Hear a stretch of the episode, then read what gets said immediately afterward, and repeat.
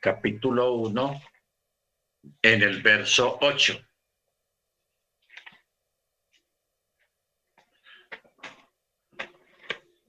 Dice de la siguiente manera. Yo soy el Aleph y el Bet, dice Yahweh, el que es, el que era y que está viniendo el Todopoderoso. Muy bien. Eh, este texto, hermanos, de Apocalipsis 1, 8,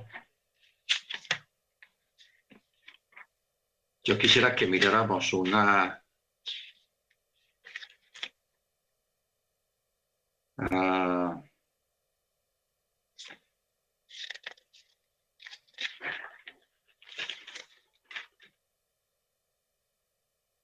un comentario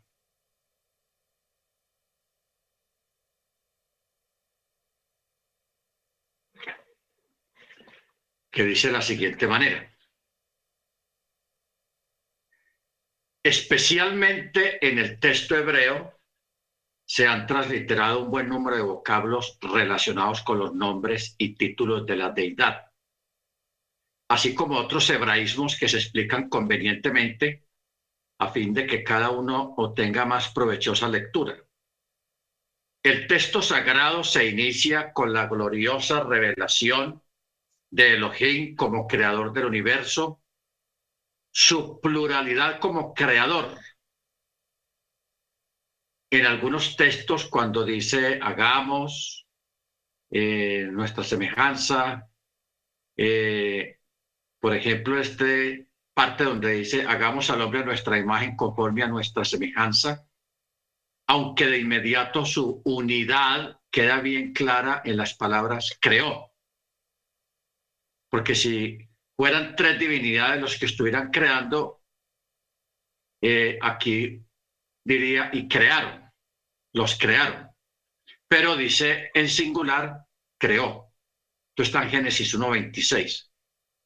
Otra percepción del maravilloso concepto pluralista y unitario del Eterno está registrado en Deuteronomio 6.4, donde está el Shema.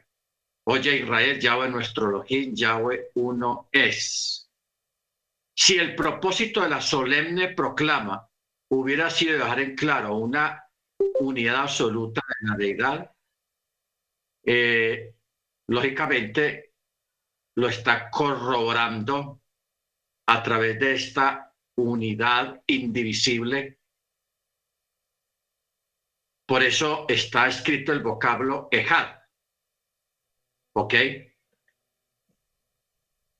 Entonces, si la palabra Ejad nos lleva al sentido de unidad, único. Entonces, nos da a entender que ese singular, cuando dice Eloheinu, o sea, Ejad, nos transmite fielmente este concepto. No podemos proponer mejor recurso que la transliteración de los nombres genéricos propios, simples y compuestos los cuales son títulos de la deidad, ah, y lo cual siempre nos lleva a entender de que son expresiones un poco complicadas de entender, porque la palabra ejad, aunque por algunos significa uno, porque en la primera letra del alefato es la ajat, Y esta parte aquí, cuando dice Ahad, no está diciendo Ahad, sino que está diciendo algo más profundo, que es único. Pero cuando ya desglosamos la palabra Ehad como único y al desglosarla, ya nos lleva al resultado de que es uno único en naturaleza, único en esencia, único en forma, único en existencia. O sea que no hay otra, otro ser o otra divinidad que sea semejante a él. Entonces, por eso descarta completamente la actuación o la existencia de una dualidad o la existencia de una trinidad, de una triada. La, la palabra correcta es triada o una dualidad, como si hubieran dos seres, pero siempre eh, el Chema nos da a entender de único en esencia, en existencia, en naturaleza y en ser. ¿Ok? Muy bien. Ahora, cuando miramos este texto, yo soy el que es, el que era, el que ha de venir o el que está viniendo. En algunas versiones hebraicas dice el que está viniendo. O sea, acción, denota acción en la expresión. Entonces, esta palabra era, es y viniendo o será, como dicen otras versiones, yo soy el que era, el que es y será. Está hablando de una entidad que no tiene principio, que está vigente y que no tendrá fin jamás. ¿Ok? El que era, el que es y el que está viniendo o el que será.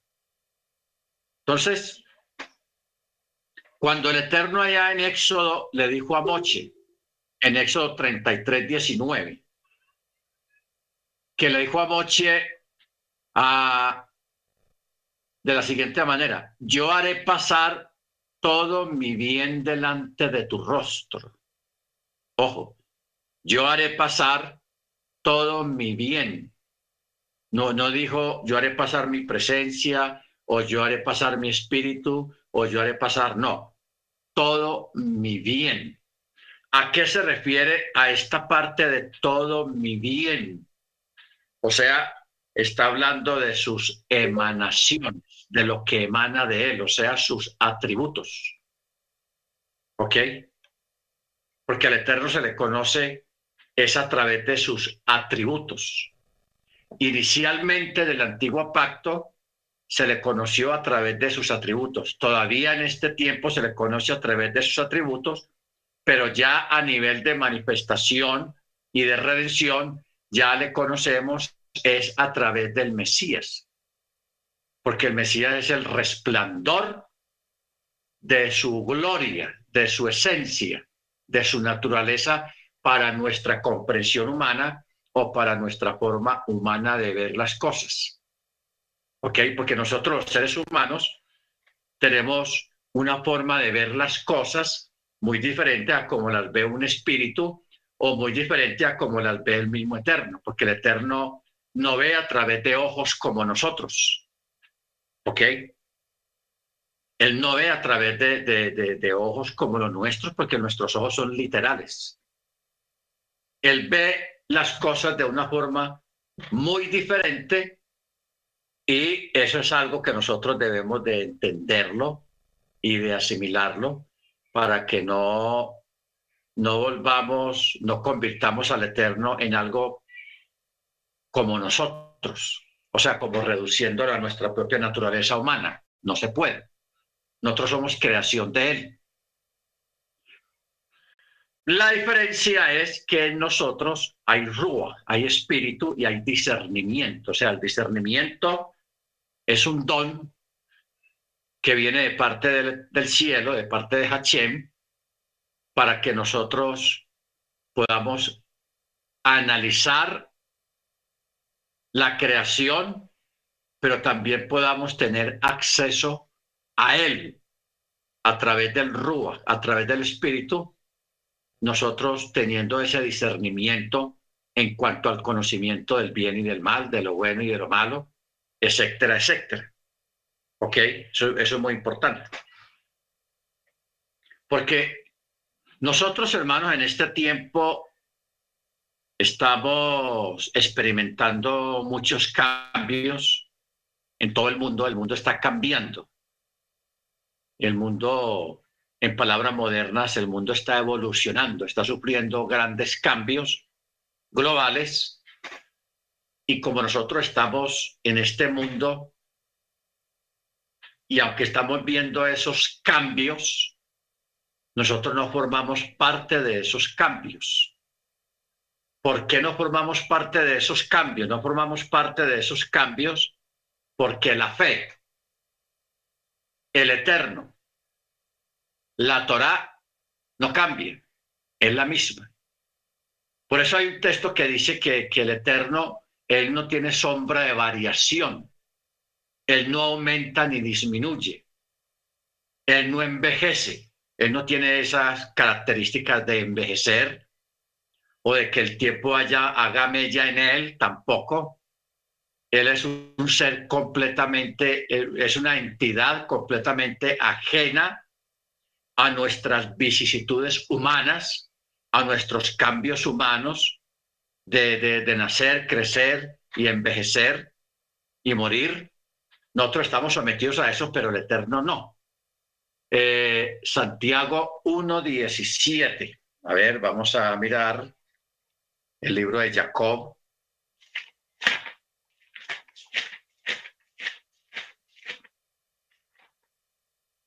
Uno diecisiete.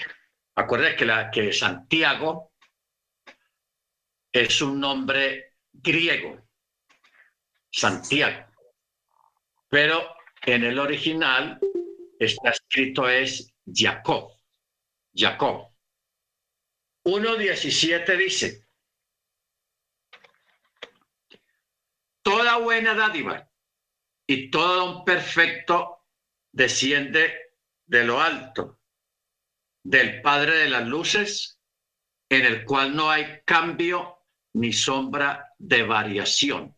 Ojo con esto. En el que no hay cambio ni sombra de variación. Él no varía, él no cambia. Por eso decíamos ahora que él no ni disminuye ni aumenta. Él siempre es el mismo. Él siempre es el mismo, ¿ok? Porque Él no, no sufre esos cambios que nosotros sufrimos como seres humanos y como creación. Estamos sometidos a estos cambios, pero con la ayuda del Eterno, en nuestra mente, en nuestra conciencia, hay pensamiento y hay concepto y hay creencia y hay fe y convicción de una eternidad donde también no vamos a estar sometidos ya a esos cambios a los cuales estamos sometidos dentro de esta creación. Porque es que cuando nosotros entremos a la eternidad, cuando entremos al reino, vamos a entrar a, esa, a ese mundo o a ese nuevo mundo bajo una nueva esencia, una nueva esencia más cercana a la esencia divina, a la esencia del eterno, de Hachem, dentro de la cual no hay variación tampoco para nosotros. O sea, va a ser una vida completamente diferente a lo que nosotros eh, hemos conocido hasta este momento. Gloria sea a su nombre. ¿Ok? Entonces, lo que sí es necesario, hermanos, es nosotros eh, atender a unas palabras de Yeshua cuando él vino. O sea, nosotros en este tiempo estamos muy a la expectativa de los acontecimientos y tenemos esa curiosidad por los acontecimientos a raíz de las profecías, de lo que está profetizado que ha de acontecer en los tiempos finales. Entonces, por eso tenemos esa curiosidad, esa expectación, esa incertidumbre a veces. Entonces, Yeshua a, a la generación que había cuando él vino, del primer siglo, él les dijo unas palabras muy claras. Él les dijo, ustedes saben cuándo va a llover, cuándo va a haber sequía, cuándo va a pasar esto y una cosa y la otra. O sea, como, como que saben predecir algunos eventos. Y les dijo, y ustedes no entienden el tiempo que están viviendo conmigo. ¿Ok? No entienden el tiempo. O sea, eh, estamos hablando de la, de la venida de Él tan esperada, tan deseada, y que viene Él y no lo distinguieron. Eso es increíble, o sea, eso es una cosa increíble realmente. Ahora, amén. Eh, ¿Qué fue lo que pasó? ¿Por qué los judíos que han sido tan escrupulosos en sus estudios, en su expectativa mesiánica, y vino el Mesías y no lo distinguieron? No se dieron cuenta. ¿Ok? A eso es que nos referimos. Vino él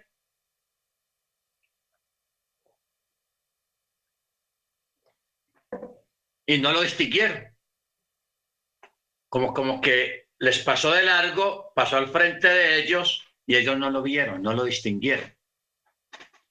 Entonces de ahí surge una pregunta, ¿qué fue lo que pasó ahí? Lo que pasó, hermanos, es de que ellos, hasta ese tiempo de la venida de Yeshua, ah, ellos habían creado su propia teología o su propia escatología. La palabra más correcta es escatología. La palabra escatología es una palabra griega que tiene que ver con el estudio de las profecías, de, las cosas finales. Escatología. Entonces, ellos crearon su propia escatología y decían, ah, eso cuando venga el Mesías, él va a ser así, así, así, así. Entonces ellos crearon un perfil, crearon un perfil de lo que ellos pensaban que era el Mesías, que iba a ser el Mesías cuando viniera. Entonces ellos se pegaron de ese perfil. Se pegaron de ahí. Usaron algunos textos proféticos de Isaías, de Jeremías, de los Salmos, de, la Torá, y, crearon ese perfil basado en esos textos. ¿Ok? Entonces, ¿qué fue lo que pasó? Que el perfil que ellos crearon no coincidía con el verdadero perfil que el Eterno había ya creado, porque cuando, si nosotros hablamos un poco de, los perfiles, es, ah, vamos a preguntarnos un momento, ustedes saben por ejemplo, el antimachía, el anticristo. Que las profecías, que son muchas, ah, que hablan del antimachía, eh, habla muy profusamente sobre él. Pablo lo llama el hijo de perdición, lo llama el, anticristo, lo llama, en fin, el, el grande, el, cuerno pequeño, y en fin, hay un montón de, nombres y de títulos que proféticamente hablan sobre este ser, sobre esta persona que va a venir, que va a ser un declarado antimachía, o sea, un oponente, un opuesto al Mesías ah, de una forma abierta.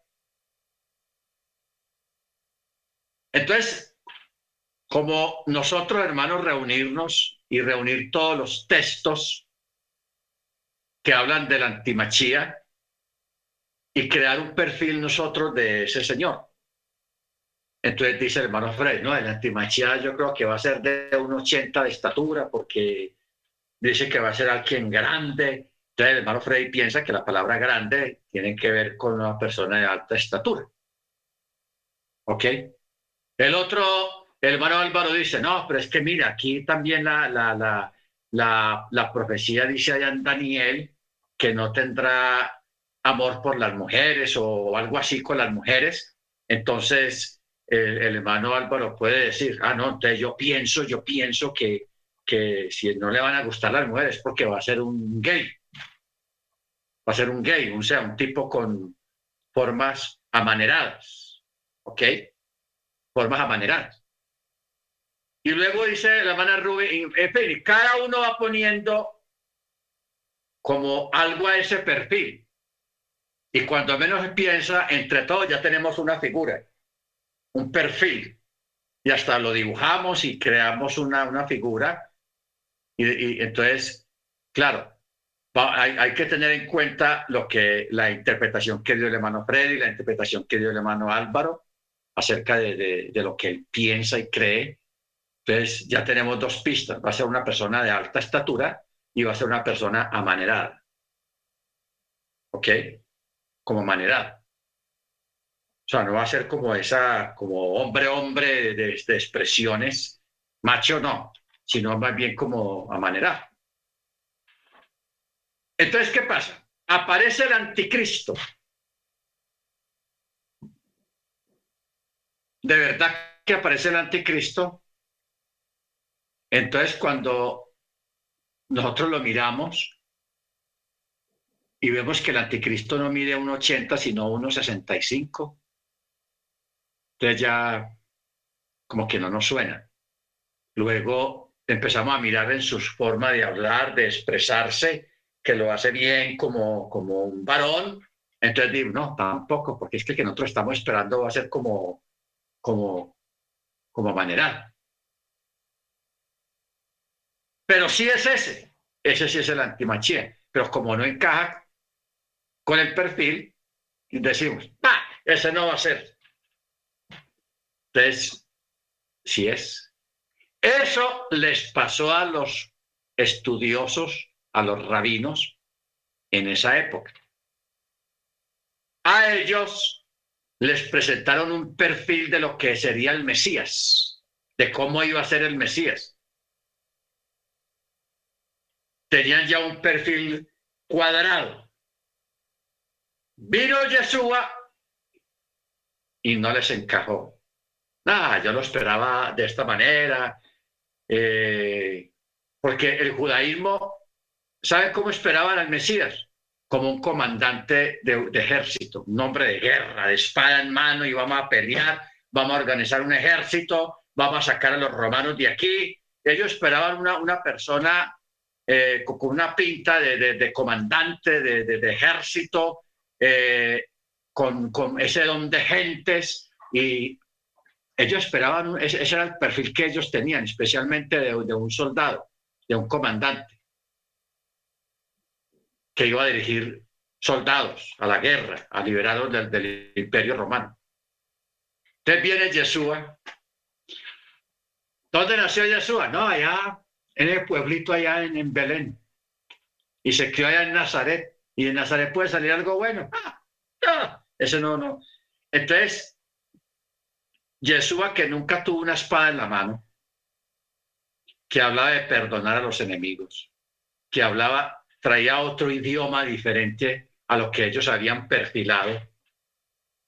Entonces, hermanos, lo rechazaron. Claro, Yeshua con obras sí demostró quién era, porque él hizo milagros que nadie los había hecho en el pasado. No, no, no, nadie los había hecho. Y aparte de eso, la enseñanza que él traía y la autoridad que tenía. Pero ellos esperaban una persona con uniforme de comandante, un general de ejército, que iba a comandar a los, a los judíos, a armarlos y armar un ejército para sacar a los romanos de ahí, tallados de ahí de, de Judea. Entonces, ahí se equivocaron en esa teología, en esa escatología, perdón. ¿Ok? Y hasta el sol de hoy, todavía ellos tienen un perfil. Claro, los perfiles han cambiado a través de los tiempos, hermano. Mire usted qué cosa tan tenaz para que usted lo tenga en cuenta. Que el pensamiento de un pueblo puede ser el pueblo israelita, puede ser el pueblo de cualquier nación. La forma de pensar de, los pueblos va variando a través de los tiempos de acuerdo a las circunstancias que el pueblo esté viviendo. ¿Ok? La forma de pensar va variando. Bendito sea el nombre del Eterno. Por ejemplo, cuando ocurrió lo de Antíoco Epífanes, 100, antes de, de Machía, lo, de los griegos, que de ahí salió la, la fiesta de Hanukkah, lo que hoy en día llaman la Navidad, de ahí salió, de ese evento, los judíos cambiaron de mentalidad. Entonces ellos decían, oraban, Hachem, mándanos el, Mesías para que saque a los griegos de aquí, que mire la situación en que estamos. Entonces, de ahí surgen los macabí, los macabeos. Y ahí en medio de esas circunstancias vieron a un, a un judío guerrero de armas a tomar y que movía las masas para sacar a los griegos. Ellos dijeron, este tiene pinta del Mesías, y lo nombraron Mesías.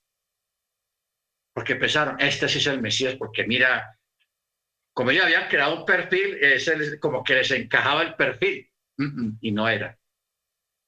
No era el Mesías.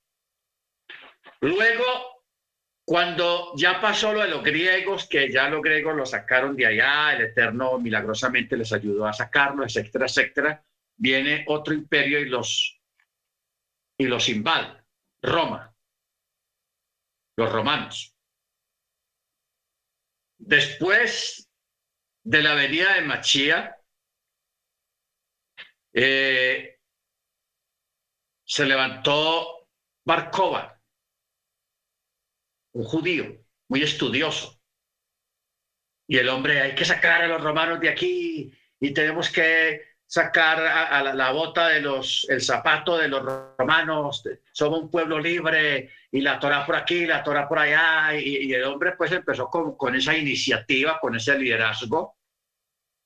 Entonces algunos judíos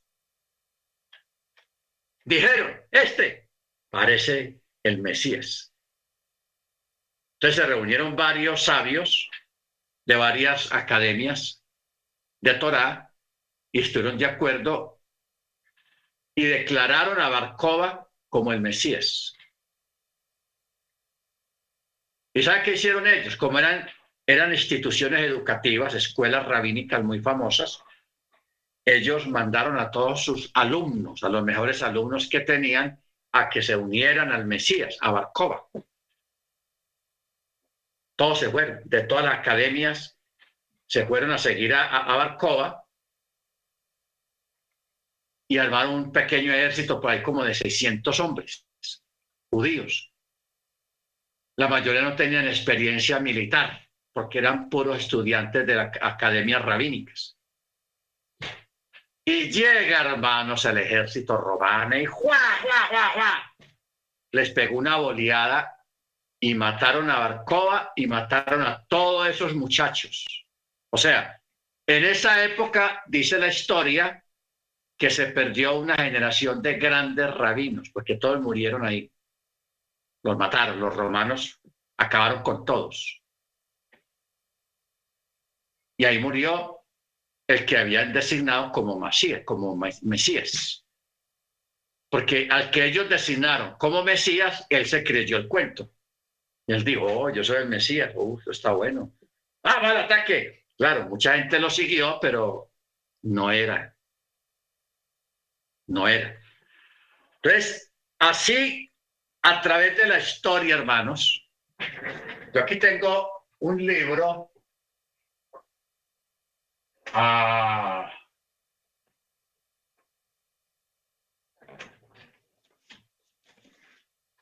este libro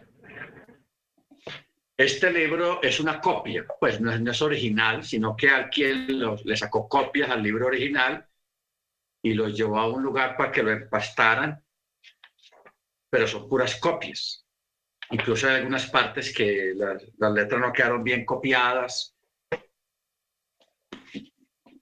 Pero aquí en este libro, hermano, están todas esas historias de los machías que el judaísmo ha levantado a través de la historia y que todos murieron. Entonces, ¿qué ocurre? El judaísmo ortodoxo e intelectual se ha equivocado mucho con eso de, nombrar Mesías, porque van como unos 13 Mesías desde la época de Machía, no, antes de Machía hasta acá, el judaísmo ha designado como 13 machías, 13 mesías. Y en todos 13 se han equivocado, porque resultó que no era. No era. Pero el que sí era, lo rechazaron. Lo rechazaron, hermanos. Eso es inaudito, eso es increíble. Lo rechazaron a Yeshua. Y además de eso de rechazarlo, ellos participaron para que fuera colgado en el madero. Claro que eso había sido planeado por el Eterno de esa manera porque el Mesías tenía que venir a eso, a morir, como cordero. No hay ningún problema con eso. Lo que estamos mirando es las circunstancias. ¿Por qué estamos hablando de esto, hermanos? Porque nosotros estamos esperando primero la aparición de un antimachíer, de un anticristo. Ojo, antes de que Yeshua venga, tiene que venir el anti, el oponente. Y nosotros tenemos que tener mucho cuidado en no equivocarnos, hermanos, porque hay mucha gente que cuando venga la antimachía ellos van a creer que ese es el Mesías esperado. O sea, ahí se van a meter las patas, ahí se van a equivocar. Van a creer que ese es el, el, Mesías, al antimachía, que eso sería un error garrafal, un error fatal. Bendito sea el nombre del Eterno. Entonces, por eso hoy en día tenemos que tener mucho cuidado con lo que escuchamos a nivel de enseñanza rabínica. ¿Ok? Entonces, eh, a mí una hermana, ella no está aquí hoy, no está.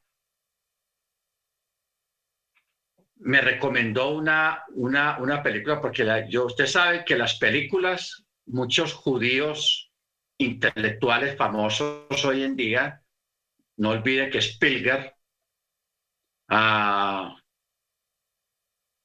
incluso Jack Nicholson, son judíos. Son judíos. Entonces, ellos expresan, como ellos son judíos practicantes y estudiosos también, y tienen grandes maestros detrás de ellos, ellos a veces a través de las películas que producen están enseñando cosas muy reservadas dentro del judaísmo. ¿Ok? Cosas de Torah. Por ejemplo, cuando estuvimos hablando hace como un mes del golem, usted vio, cuando, si usted abrió la página, usted vio que hay como tres películas que hablan del golem. ¿Ok? Del golem. Y yo hace poco vi una película donde habla, donde dentro de la película estaban hablando del, del, golem. Una película más reciente, más moderna. Entonces, eh, Ustedes recuerdan la película aquella que estuvimos hablando de ella a principios de este año, No mires hacia arriba, ¿se acuerdan?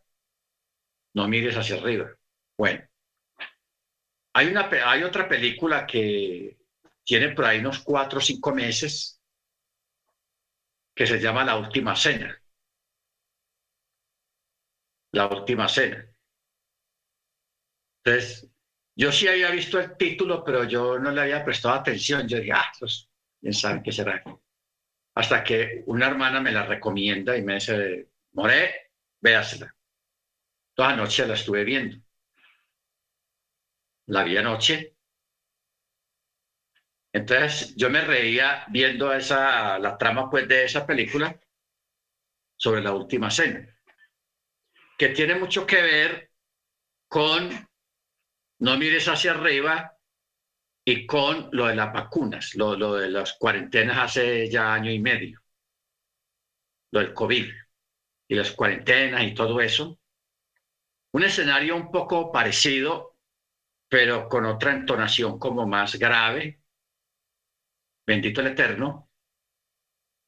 Entonces, esos son pistas, hermanos, que nos están dando acerca de, los tiempos muy peligrosos que estamos viviendo actualmente, porque es que actualmente el mundo está patas arriba.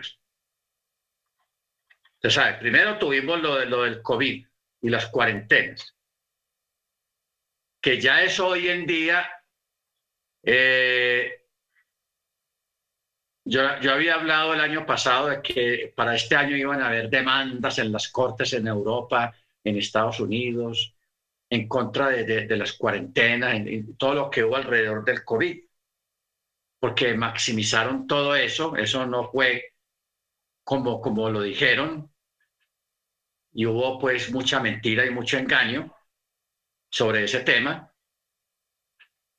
Pero el, el, asunto es que a esa gente les dio resultado todo porque la gente hizo caso, la gente se dejó encerrar, todos los gobiernos hicieron caso, a excepción de algunos cuantos, muy pocos gobiernos se opusieron a eso y, y no le prestaban atención y salieron bien en el asunto. O sea, no tuvieron problemas pues como de, de, de de, de, tantos muertos, no. Murió más gente donde, donde hubo más vacuna que donde no hubo nada de vacunas. Pero bueno.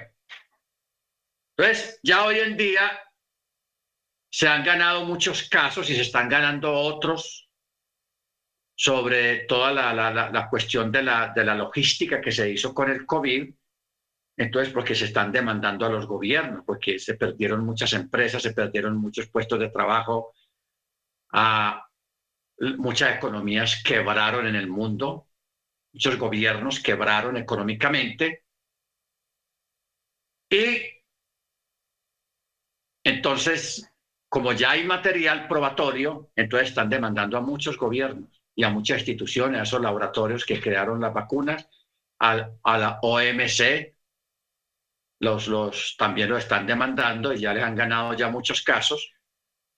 Eso no lo, nunca lo van a publicar en unas noticias, ni en México, ni aquí en Colombia, ni en Estados Unidos, no lo van a pasar por las noticias.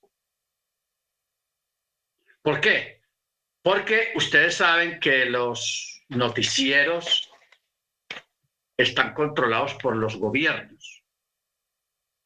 Y si un gobierno permite que publiquen una noticia de estas, que por ejemplo, que demandaron a Moderna por esto, por esto y por esto y por esto, y tienen que pagar tanto y tantos millones, porque murió tanta gente y, esa, y los familiares sobrevivientes demandaron a esos laboratorios y una cosa y la otra. Los gobiernos suprimen esas noticias para que aquí no la gente no haga lo mismo y demanden. ¿ok? Para que la gente no demande y se metan en problemas. Entonces, eso lo censuran. Hay una censura estatal. Pero como el Internet no lo controla ni Mandrake, el Internet sí ponen esas noticias de todo lo que realmente está pasando con, con esta cuestión. Bueno, ¿qué es lo que pasa ahora? Ahora se nos vino la guerra de la invasión de Rusia a Ucrania, que se le llama el proceso especial. No es una invasión, sino que tiene otro nombre, operación especial. Eh, yo creo que no está de más nosotros informarnos o que yo les informara qué realmente hay detrás de eso y qué es lo que pasó. O sea, cómo fue lo que pasó todo eso allá y qué es lo que está pasando. Porque lo que está pasando es una locura. O sea, los, gobiernos, hermanos, esa gente está crazy, está loca. No, no están actuando con, con cordura. O sea, hay algo que se está cocinando, hay algo que se está fraguando detrás de todas estas cosas y de ahí el comportamiento de muchos gobiernos. ¿Ok? Entonces, ¿qué, qué ocurre? Ustedes saben que desde hace unos 50 años hay una pelea casada entre Estados Unidos y Rusia. Se llama el capitalismo y el comunismo. ¿Ok? Pero todo eso, hermanos, ha estado fraguado de mentiras. Y esas mentiras las ponen en los libros y en las películas. Cuando usted ve películas americanas, donde tenga que ver los rusos y los americanos, usted ve que los malos son los rusos y los buenos son los americanos. Las películas de Rambo, las películas de Arnold Schwarzenegger, las películas, en fin, muchas películas de, que, que han sacado donde los americanos son los buenos y los rusos o los chinos son los malos de la película. Todo eso queda en la psiquis de la gente. La gente se levanta con ese concepto de que los rusos son malos y que el comunismo es malo y, que esa gente es mala y bueno, ok. Si usted se va para China o Corea del Norte o Vietnam o esos países asiáticos o, o la misma Rusia, que ellos también producen películas. Allá también producen películas. Las películas que ellos producen los chinos o los rusos o los, o los vietnamitas o los coreanos del norte son los buenos de la película y los gringos, los americanos son los malos de la película. Entonces, ha habido ese contrapeso de fuerzas ideológicas en, en, los continentes. Porque si usted se va para Rusia, bueno, hoy en día usted puede ver películas rusas donde los héroes son los rusos, Allá también tienen sus Rambo, sus Arnold Schwarzenegger. En China tienen a Jackie Chan, tienen a, a, Jet Li, que son sus héroes de allá de ese lado, que pelean contra los malos de aquí de este lado, que son los de los americanos. Entonces, e, eso es un escenario que nosotros tenemos que entenderlo. Primero, para no tomar partido, sino a hacernos a un lado y mirar todo lo de aquí, lo de allá, y mirar las cosas por la escritura y por la verdad. ¿Ok? Entonces, ¿qué pasa? Por ejemplo, cuando ocurre la Segunda Guerra Mundial, los que realmente libraron a Europa de los alemanes, de, los teutones, del Tercer Reich, fueron los rusos. Los americanos llegaron después, pero los que pusieron los muertos y, se lanzaron con toda fueron, fue Rusia. Y eso está en la historia. O sea, eso es una cosa que no se puede ocultar. Fueron los rusos. Pero usted ve en las películas y, en el concepto de aquí americano, a través de las películas y de los libros, le convencieron a la gente, especialmente a los norteamericanos y a los canadienses, de que los que salvaron a, los alemanes de la guerra fueron los americanos, Estados Unidos, no los rusos, no los rusos no, esa gente es mala. En fin, entonces es el concepto que hay, pero realmente legalmente fueron los rusos los que sacaron, eh, iniciaron a, la, contraofensiva para derrotar a los alemanes, que se estaban extendiendo por toda Europa. Porque ustedes saben que Hitler quería gobernar el mundo. O sea, el nazismo es una doctrina que no es nada buena. Esta gente quería gobernar al mundo y quería crear una nueva raza, una raza teutona, de gente blanca, ojiazules, verdes o grises, cuerpos perfectos. Ahí no había espacio para, al menos para mí, que soy mestizo, o morenos, o indígenas, y gente con defectos físicos o mentales. En esa cultura no iba, no iba a haber cabida para, para, para este tipo de personas. Querían crear una raza aria, teutona, perfecta, de pura gente blanca rubia. Entonces, se estaban extendiendo para llevar a cabo ese plan y llegar aquí a América también y borrar a todos estos americanos de aquí, centroamericanos, sudamericanos, mandarnos al, al, al otro lado para poblar el mundo entero de una raza aria. Eso es lo que ellos querían. Entonces, por eso es que hubo la matanza de tanta gente allá, especialmente judíos, en los, en los campos de concentración, pero ahí también murieron gitanos, murieron gente con defectos físicos, todos los iban matando, porque ellos buscaban una gente, una raza aria, perfecta. Bueno, ese sueño de Hitler lo, se lo quitaron, el Eterno lo frenó. Entonces, de ahí vino lo que se llama la Guerra Fría entre Estados Unidos y China y Rusia. La Guerra Fría, eso ya terminó. Hoy en día hay eh, ya vemos tres potencias, que es Estados Unidos, la China, Rusia y Europa, la comunidad europea, todos unidos. Digamos que sea una cuarta potencia. Pero así potencias a nivel de países, Estados Unidos, China, Rusia.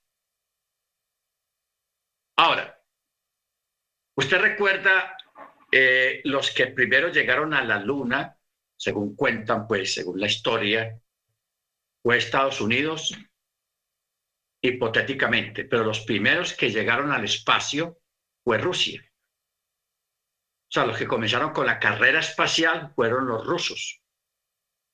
Ellos mandaron primero un perro, luego mandaron a un astronauta, luego mandaron a una mujer al espacio.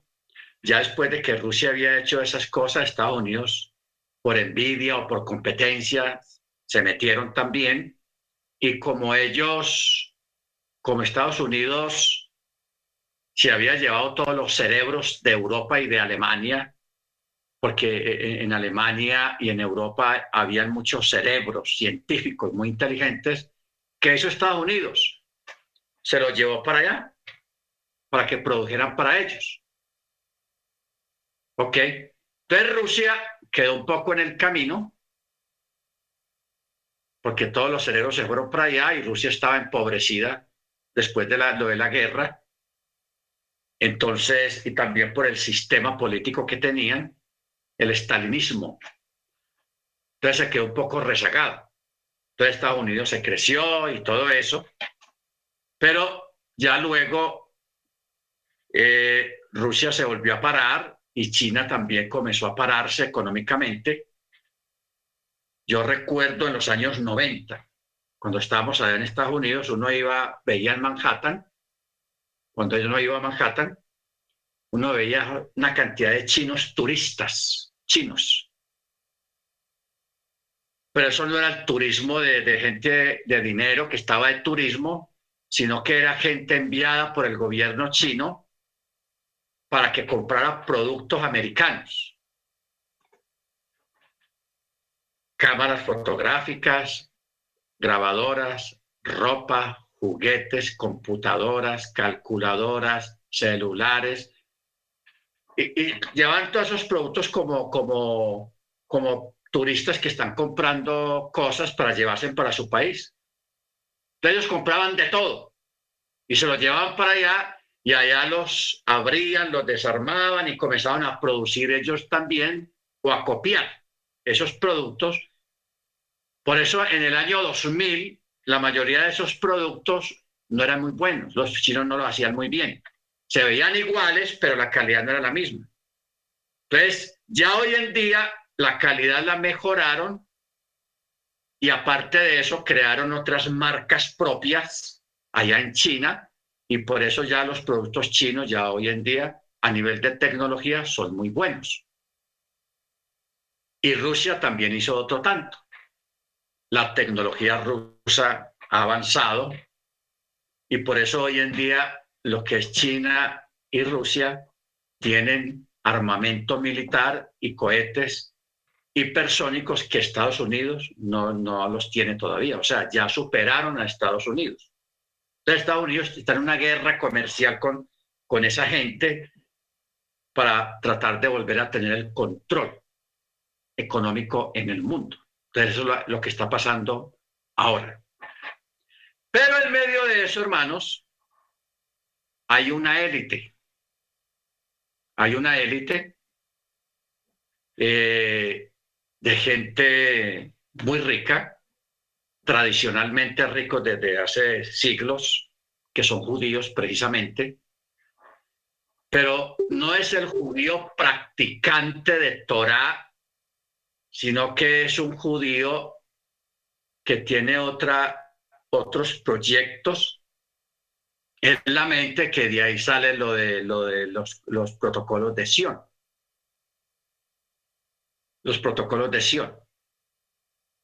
Entonces, ellos, no sé si usted ha oído en estos días, eso comenzó desde hace por ahí unas tres semanas, porque yo he estado muy pendiente de, de, de, noticias, pero no las noticias de Caracol o de RCN o de Univisión o de... No, no, no.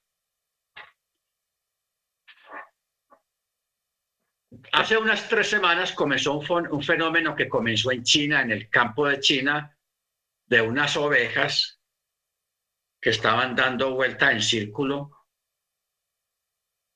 por 10 días sin comer. O sea, es un fenómeno impresionante. Cientos de ovejas dando vuelta en círculo perfecto. Día y noche, sin parar. O sea, como enloquecidas, como poseídas por algo. Luego descubrieron que en otros países también otros tipos de animales en el mar, delfines, también en el mar, dando vueltas, cientos de delfines en un círculo grande, eso lo vieron desde un dron, que de un dron se ve más fácil y ven los delfines dando vueltas por días, día y noche dando vueltas. Luego descubrieron también hormigas, que ya eso se ve más fácil, pues con la vista, un hormiguero, millones de hormigas dando vueltas en círculo, Luego descubrieron caballos en otra parte, en otra parte del mundo, dando vueltas en círculos. Luego, entonces, ya en varias partes del mundo está pasando ese fenómeno de ganado, cualquier tipo de ganado, cualquier tipo de animal, dando vueltas en la misma condición y en la misma dirección. Ojo con eso, como, como si se pusieran de acuerdo. Ojo, hermanos, como si se pusieran de acuerdo, porque están dando vueltas en la misma dirección de cómo, da vueltas el reloj. El puntero, el minutero y el segundero. Igual, pero vueltas perfectas. Ese fenómeno está pasando en este momento. En este momento. Hace dos semanas la gente, no, no, los científicos consultados no sabían qué decir. Estaban extrañados porque eso es algo raro. Entonces, a lo que es un ganado dando vueltas durante 10 días sin parar, ni para comer, ni para dormir, ni para beber agua. Así, caminando. Día y noche, 24 horas seguidas. 10 días, 12 días. Eso no es normal. Entonces que ya a finales de la semana pasada ya descubrieron por dónde es que le entra el agua al coco, en referencia a esos fenómenos. Eso, hermanos, ese fenómeno está conectado con el asunto del G5. ¿Se acuerda que el año pasado estuvimos hablando del G5, es de las antenas esas de la nueva tecnología del G5 para los celulares y todo eso, más mejor internet, más velocidad en los celulares y en las computadoras y todo eso. O sea que ya el G5 desde el año pasado ya comenzaron a encender y a usarlo. Y eso es una... Ay, se me fue la palabra. Una triangulización. Triangular. No a nivel local, sino a nivel global. Ya están triangulando las señales del G5 en todo el mundo que eso es lo que está provocando ese fenómeno en los animales. Y vayamos a un detalle, los animales no fueron vacunados. Los animales no, no, no tuvieron COVID, no. Pero los seres humanos sí, muchos fueron vacunados y están bajo la influencia de, otro tipo de vacunas y de medicinas y de muchas cosas. O sea que dentro de muy poco tiempo, hermanos, vamos a ver seres humanos como zombies, como robots, dando vueltas. Y con comportamientos anómalos, anormales por la influencia del 5G. Ahora, aquí porque no tenemos tiempo, hermanos, pero lo que está pasando en Europa con ese asunto de la guerra y el del gas y del petróleo, eso es una cosa de locos. O sea, en, en los líderes europeos hay un comportamiento que no es normal, o sea, yo no lo veo normal teniendo en cuenta que el europeo ha sido muy organizado, especialmente los británicos y los alemanes. O sea, usted sabe que los mejores productos electrónicos en el mundo son los productos de Alemania. Cuando usted ve la marca Bosch, Bosch en herramienta, en tecnología, eso es lo más caro pero lo más fino que hay. E, eso en Estados Unidos. A usted le venden un taladro de marca Bosch o un SAF, una cortadora manual eléctrica o de batería de marca Bosch, que son caritos, pero a usted se lo garantizan de por vida. Yo recuerdo allá en Miami, en Sears, en esa tienda de Sears, en la sesión de herramienta, ahí le vendían a usted herramienta de marca Bosch y a usted le decían garantizado de por vida. Y yo le pregunto a usted, ¿dónde usted consigue hoy en día un producto que le digan a usted que está garantizado de por vida? O sea, si en 10, 15 años ese producto a usted se le daña, usted lo puede llevar a la tienda y le devuelven la plata o le dan otro. ¿Por qué? Porque tiene garantía de por vida. Eso es un fenómeno. ¿Por qué? Porque la herramienta alemana lo que es la Siemens, porque la, marca Siemens es para asuntos electrónicos, sofisticados, marca Siemens. Eso es lo más fino que hay a nivel electrónico. Y, y, en herramienta, la mejor herramienta que hay en el mundo es la marca Bosch. Bosch. ¿Ok? Para que usted lo sepa. Y ahí para abajo hay otras marcas muy buenas. Está la Tigual, está la Itachi, está eh, Milwaukee. Hay muchas herramientas muy buenas, pero la que está arriba es Bosch. Esa es la mejor. Entonces, ¿qué pasa?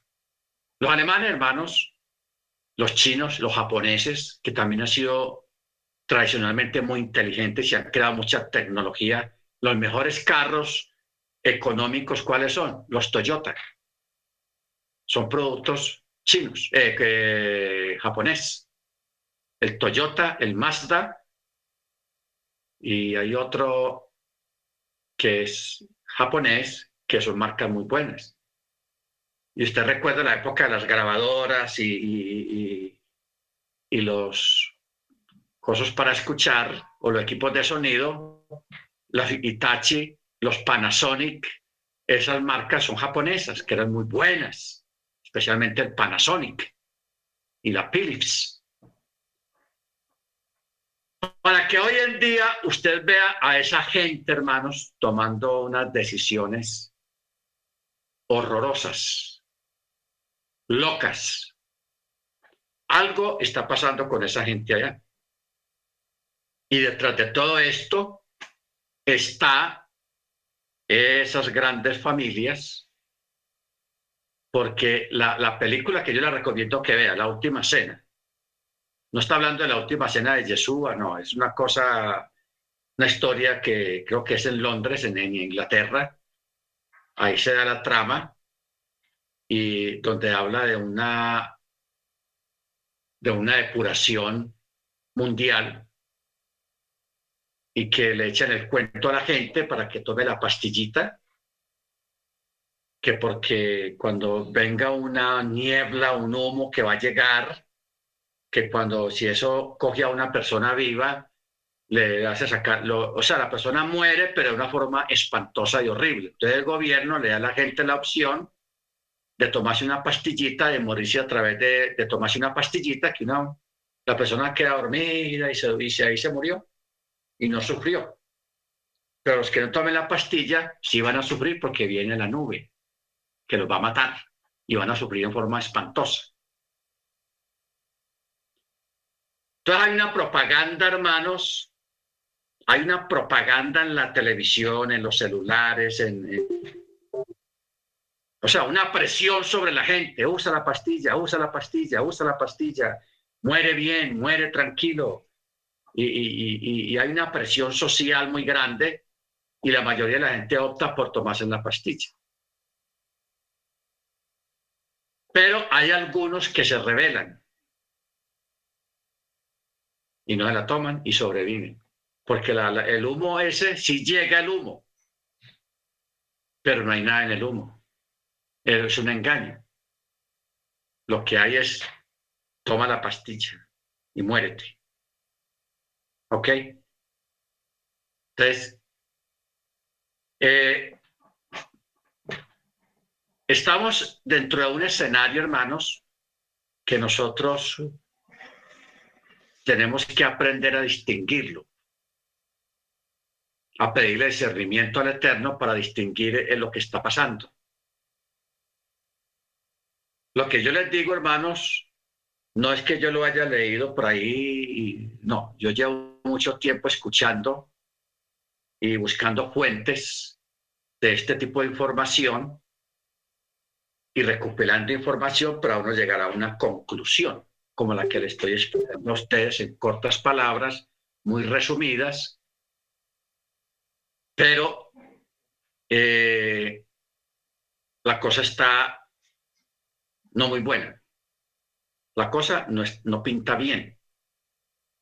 La cosa no pinta bien, entonces por eso nosotros necesitamos pedirle al Eterno discernimiento, sabiduría porque en cualquier momento, hermano, va a aparecer el antimachía.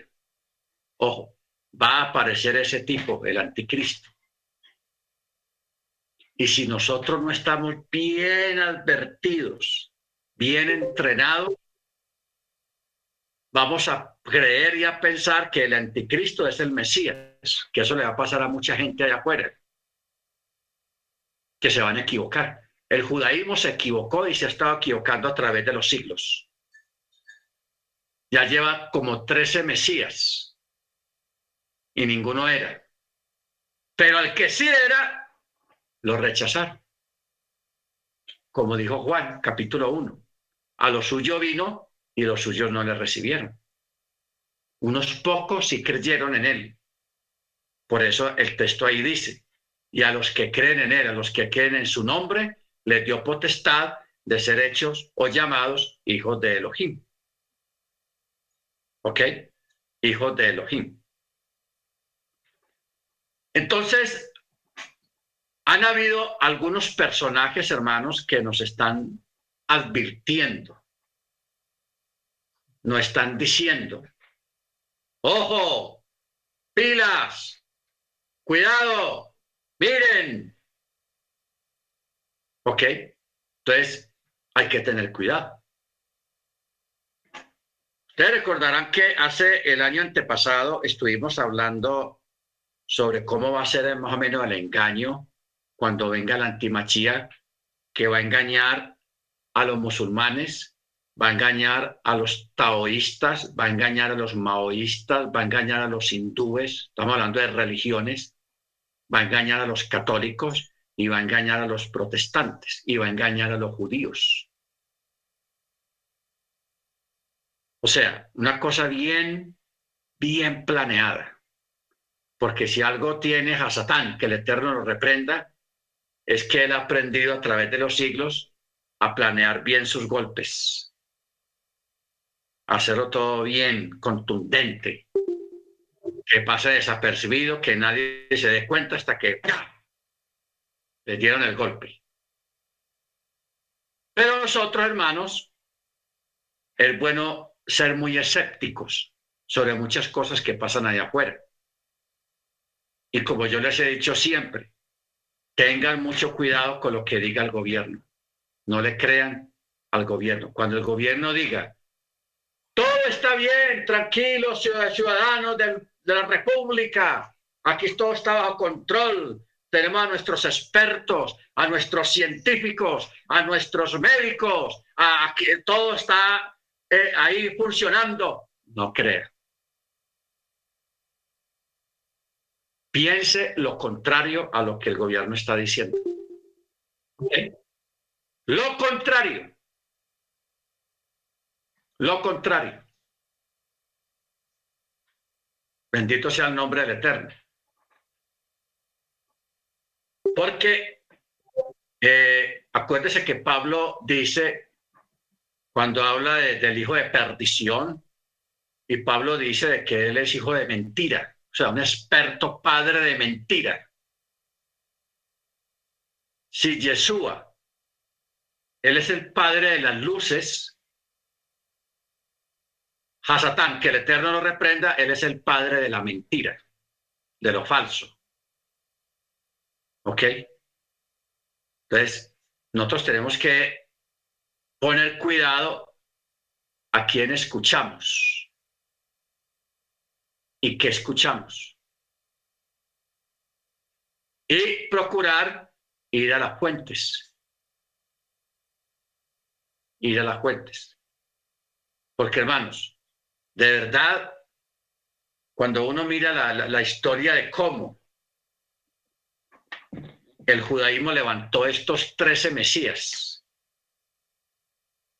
yo ya esto le voy a, eh, lo publicamos por el WhatsApp, los nombres y las fechas de, estos mesías que el mismo judaísmo ha nombrado y que todos murieron y, y se fueron y no eran los mesías, pero ellos habían nombrado mesías. El, que, el, desastre más grande que tuvo el judaísmo fue con Barkova, Barkovcha, Barkovcha, después de, de, en la época del primer siglo. ¿Por qué, eso quedó sonando tanto ese nombre e impactó tanto el judaísmo? Porque las comunidades eh, rabínicas, las escuelas, las grandes yeshivas que había en esa época, mandaron a todos sus mejores alumnos a que siguieran a ese Mesías que ellos habían nombrado. Entonces ahí se perdió una generación completa de sabios muchachos con aspiraciones a ser grandes rabinos, grandes sabios, allá murieron. Los mataron los romanos. ¿Por qué? Porque estaban siguiendo a un falso Mesías. Estaban siguiendo a un falso Mesías que no era. No era. Y eso, el escenario no ha cambiado. No sé si usted se acuerda, a principios de este año, que hubo un escándalo en Israel, que porque ya vino el Mesías. Y, entonces al que ellos habían nombrado o habían señalado que era el Mesías, él tuvo que salir en la televisión y decir, no, yo no tengo nada que ver con eso, yo no soy el Mesías, ni quiero ser el Mesías tampoco, no es. Pero ya están haciendo, le están haciendo la bulla y haciendo el cajón y poniéndole púlpito porque este es el Mesías. ¿Ah? Mire usted, hermanos, cómo está la cosa. Porque en el judaísmo hay un desespero y hay una ansiedad de que venga el Mesías, porque ellos lo están esperando. Nosotros también lo estamos esperando, pero en otras circunstancias. Ellos lo esperan en otras circunstancias muy diferentes. Para nosotros, nuestro Adón Jesús Hamachía es nuestro Machía y ya vino. Estuvo aquí en la tierra, cumplió su misión, cumplió las expectativas proféticas que había en la Torá y en los profetas y se fue a esperarnos. Y él está, y él nos dijo que no nos iba a dejar huérfanos, que él iba a mandar el consolador, o sea, el Rúa para estar no con nosotros, sino en nosotros. Bendito sea su nombre. Baruch ¿Ok? Entonces, yo quiero ampliar un poco con más detalle. Lo que pasa es que una clase de hora y media o una hora y diez minutos no da, pero sí hay bastante información que quiero transmitir. Pero usted puede, como recomendación, si usted no ha visto el video ese, no mires hacia arriba. Don't up. Y la última cena, véalas y mire bien los, los diálogos, lo que se dice ahí y el contexto de los diálogos para que usted saque una conclusión que, ahí nos están, nos están enviando un mensaje subliminal muy bueno, una advertencia de cosas que están pasando y que están por venir. ¿Ok? Están por venir.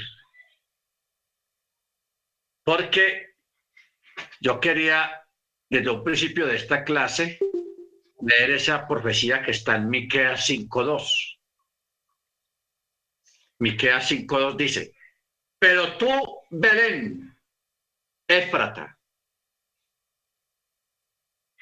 pequeña para estar entre las familias de Yehudá, de ti me saldrá el que será Mochiel en Israel, Señor en Israel. Y sus salidas son desde el principio, desde los días de la eternidad. Este, este texto se lo estoy dedicando al hermano Freddy, mm. que la vez pasada estaba preguntando eh, acerca de del eterno, o sea, de, de las manifestaciones, lo que llaman teológicamente las teofanías. Este, aquí cuando dice y sus salidas son desde el principio, desde los días de la eternidad.